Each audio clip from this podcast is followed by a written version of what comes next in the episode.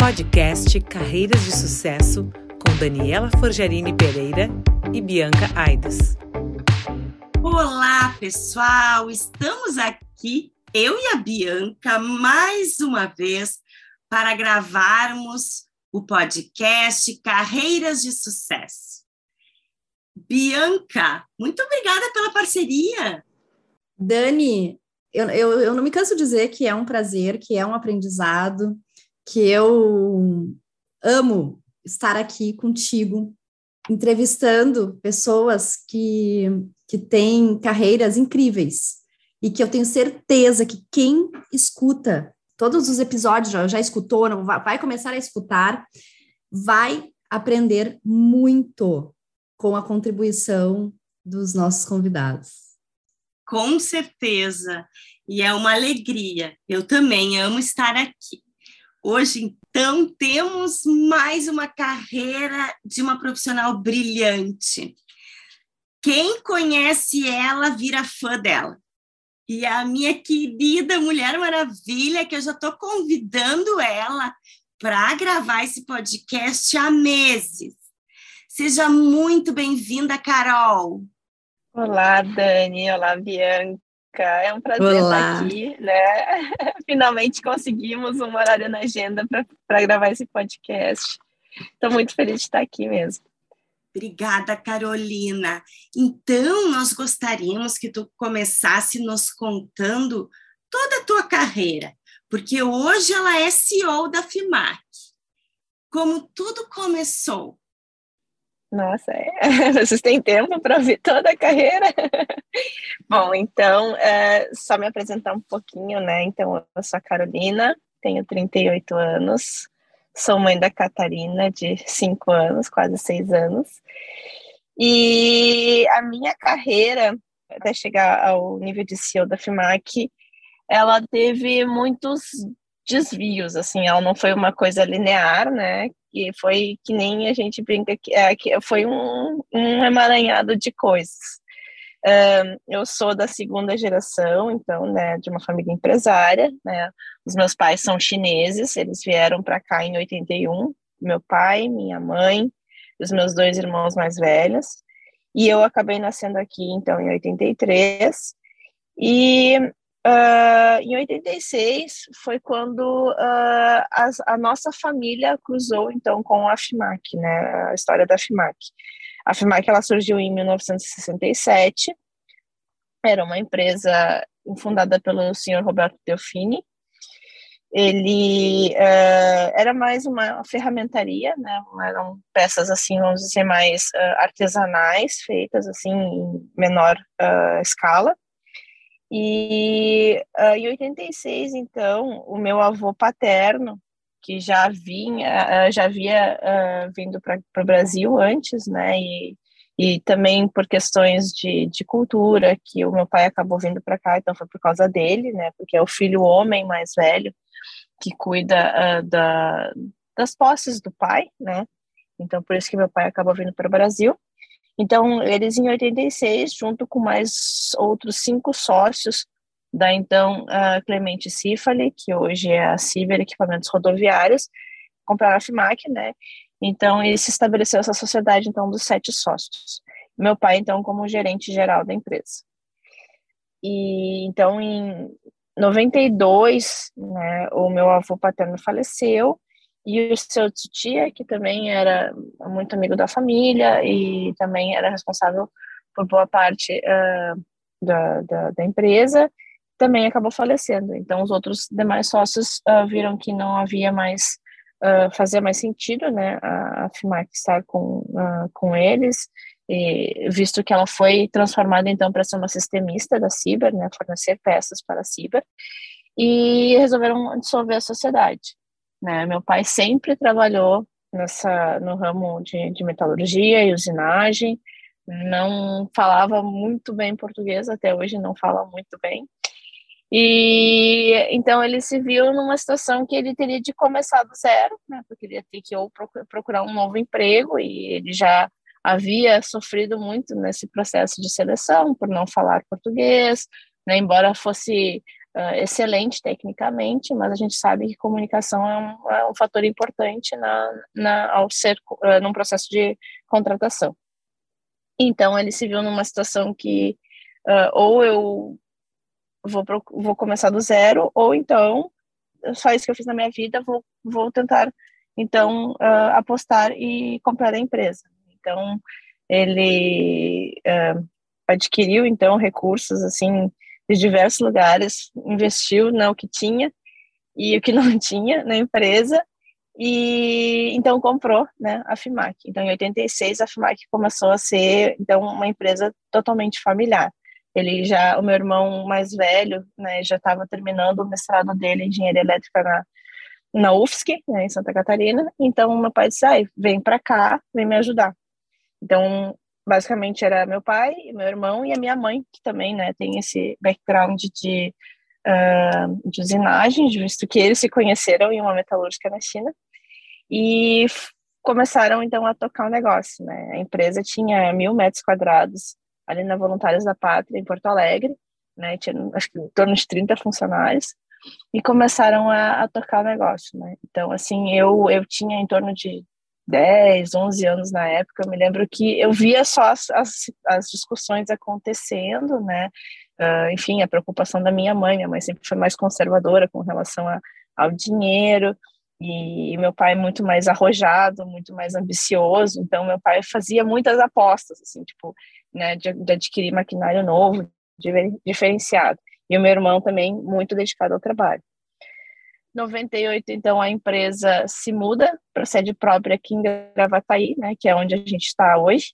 Primeiro pavilhão construído, eu me lembro da, do orgulho do meu pai, do meu irmão, de ver isso aqui crescendo.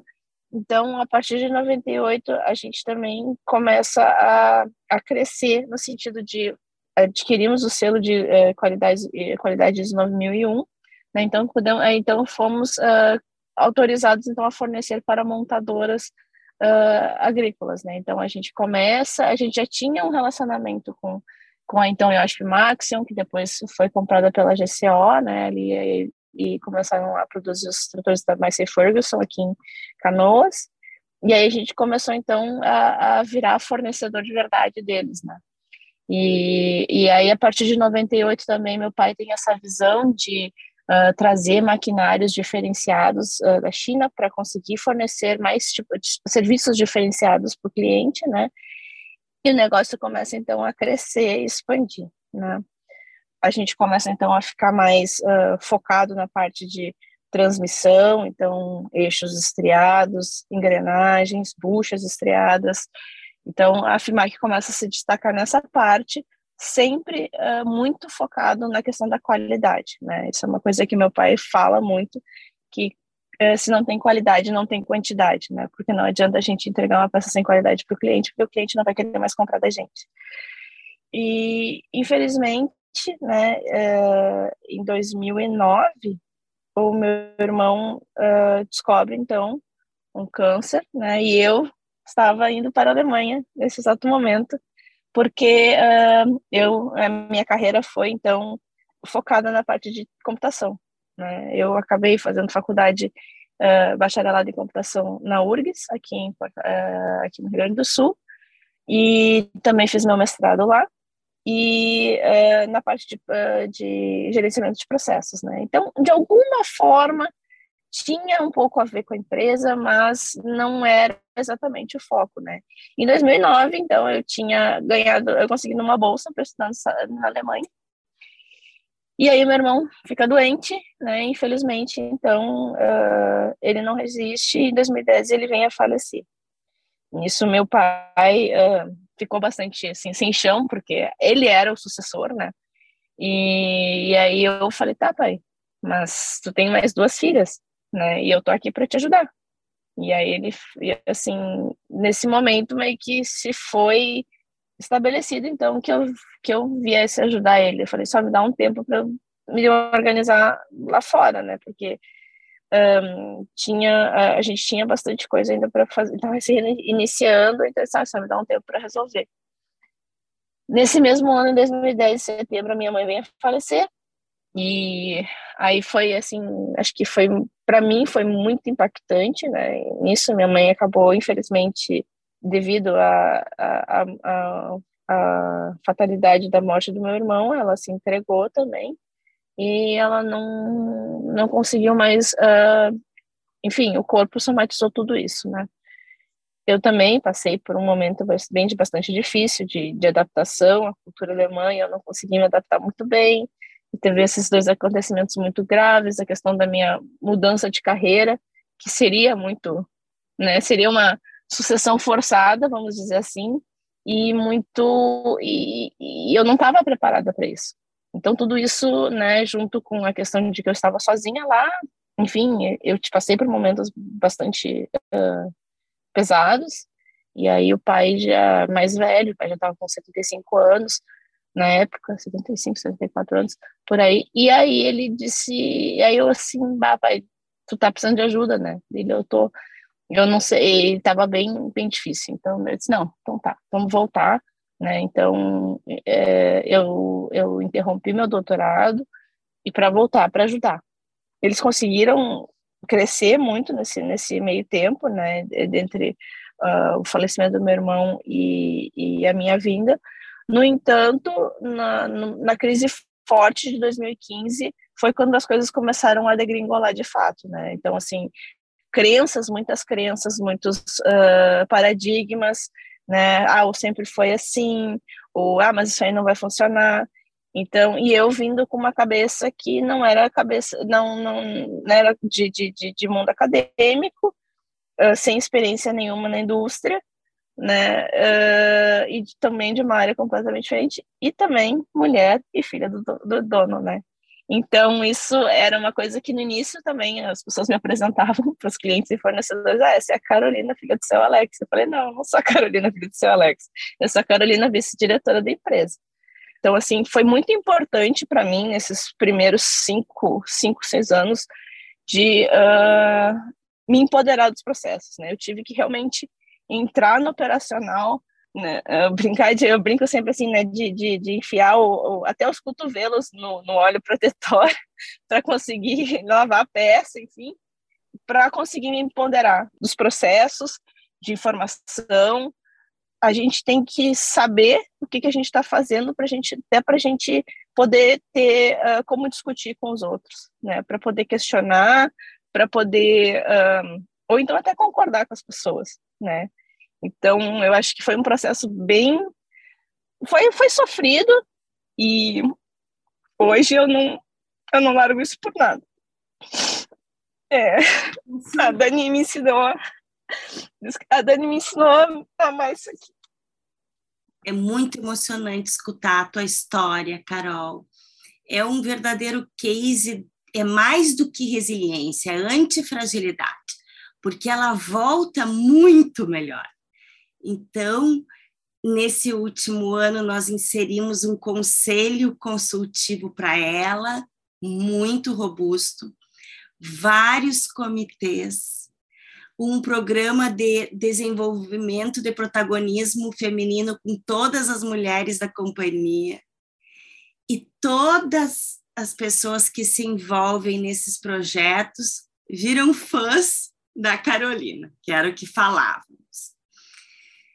Carol, nos conta como é que está sendo esse processo de ter implantado um conselho consultivo na FIMAC. Dani, no início eu nem entendia muito bem o que era um conselho consultivo, mas assim é incrível como as coisas se potencializaram desde então, né? Da gente conseguir ter uma rede de apoio, de eu ter uma rede de apoio, realmente assim, quando a dúvida bate, ou então a gente tem uma crise aqui dentro e saber para quem correr, né? Assim, são pessoas que têm uh, um background maravilhoso, um, uma carreira assim, né? Carreiras de peso, pessoas que têm muito conhecimento e essa parte tem sido muito, muito, muito gratificante, assim.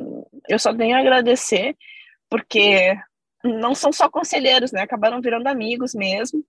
E, e eu me, sabe, eu me uh, consigo pegar e dizer assim, não, então eu consigo me focar melhor nos problemas, realmente, assim, eu saí, né, eu saí há pouco do operacional, então eu estou indo mais para o estratégico, e essas pessoas têm me ajudado muito nessa visão estratégica também.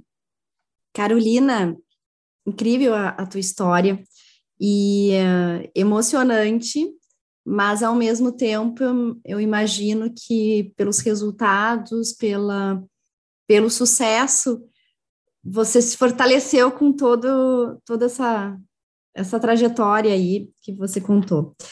Eu quero saber de você, assim, como a comunicação impacta no teu relacionamento com as pessoas no teu trabalho, o quanto você valoriza esse instrumento que é a comunicação?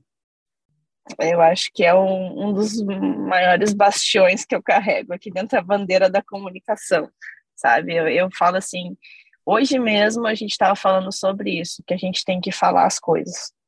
Eu, eu, eu sou muito da, da, da transparência, né? Eu digo assim, isso é um valor meu que eu trago para a empresa. A gente tem que ser transparente porque a gente não tem quem, quem não deve não não esconde nada né? E a gente tem que e a gente tem que usar a palavra o poder da palavra e da escuta na verdade um, como forma de, de, de, engajamento né? Não adianta nada eu vir dizer aqui que é uma que a, afirmar que é uma, uma empresa familiar né? Que eu digo que todo mundo é família se a gente não escuta e se a gente não conversa. Então isso é uma coisa que eu, eu venho brigando muito, muito, muito aqui dentro, assim, abram a boca, falem, escutem também, né, que tudo fica muito mais fácil e mais rápido se a gente soubesse comunicar. Sensacional, é isso aí. Fale e escute também, porque às vezes as pessoas só, só falam e não escutam, e tem outras que só escutam e não falam e tem muito a contribuir. Exatamente. Carolina, inclusive, participou do curso da Valéria Santoro. A gente gravou o podcast da Valéria agora. E, além disso, a Carolina é conselheira independente da Belga Matrizes e é também mentora de protagonismo feminino da Aeromote. Carolina, nos conta um pouco sobre como é que está sendo o impacto do programa em relação às mulheres da AFMAR? Ai, Dani, está sendo bem legal no sentido de que elas, é, a, gente, é, é, principalmente as meninas da produção, né, eram meninas mais assim, que, que eram mais encolhidas, mais. Uh, elas eram mais tímidas, elas tinham medo de falar as coisas, elas tinham medo de questionar, né? E eu vejo que cada vez mais está tá, tá mais aberto e o que está sendo mais legal, na verdade, é que isso abriu um caminho uh, entre eu e elas, né? Principalmente as meninas da produção ali, que eu não, aí, eu acabo não tendo muito contato, infelizmente, né? Mas isso abre um caminho, né? Do tipo assim, ó, eu digo sempre assim, a gente conversa de igual para igual. Não é porque eu estou sentada lá em cima, não é porque eu sou a, a, a diretora que a gente não precisa, não pode conversar. Né? Então, isso é uma coisa que está sendo bem legal, que elas estão tendo mais voz ativa, né? elas estão sendo mais protagonistas no processo, isso está sendo bem legal. E sem contar, a gente recebe os feedbacks, né? então, assim, está fazendo muita diferença para as meninas aqui, com certeza tá. Que lindo! A Bianca, inclusive, participou desde aquele nosso primeiro momento com as mulheres da saúde. E, e agora ela Oi. vai participar do fechamento com as mulheres da AFMAC, da Aeromote. E já se programa, Bianca, que vai ter o fechamento no próximo semestre com a Viamar e no Olha outro para Termolar. Que legal, é, é uma um honra. Está tendo um impacto muito grande a Carol tem essa vontade, essa curiosidade de sempre estar fazendo cursos, se aprimorando. Qual foi a atividade de desenvolvimento que mais teve impacto na tua carreira? A curadoria de carreira. Com certeza, que entender as minhas forças e as minhas fraquezas uh, fizeram assim eu acho que deu uma virada de 180 graus, assim, tudo, sabe, assim, é, foi, eu, as pessoas brincam aqui, ah, hoje assim, ah, hoje tu tá mais bonita, tu tá mais, sabe, que acho que vem o negócio de dentro para fora, né, da gente, acho que autoconhecimento é tudo, né, então eu acho que muitos cursos, claro, a gente faz assim, mas a forma como, como, como a Dani conduziu esse processo, assim, ó, é ímpar, é ímpar mesmo. Querida, muito obrigada. Realmente fazer a curadoria da tua carreira foi um presente que eu recebi. E em relação a livro, qual livro que tu leu que tu gostaria de indicar?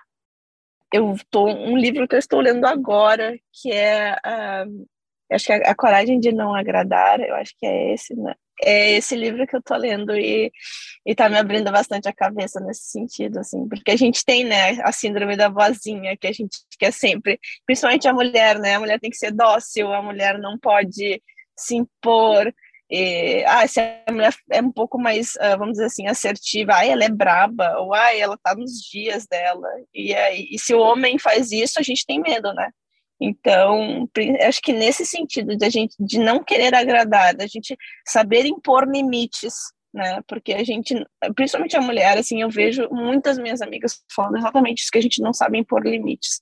E aí a gente se machuca e a gente, né, um, acaba aguentando muita coisa, porque a mulher sim, a mulher é muito mais resiliente, né? Eu digo assim, se se, se fosse pro pro para o homem menstruar todo mês, eu acho que a, a UTI ou a emergência está sempre cheia, né? E aí a gente tem essa resiliência muito forte, e só que a gente acaba aguentando muita coisa porque achar que, é, que, que isso é normal, né? E a gente não precisa ser assim, a gente tem que impor limites e, e dizer assim, não, é até aqui que tu pode ir.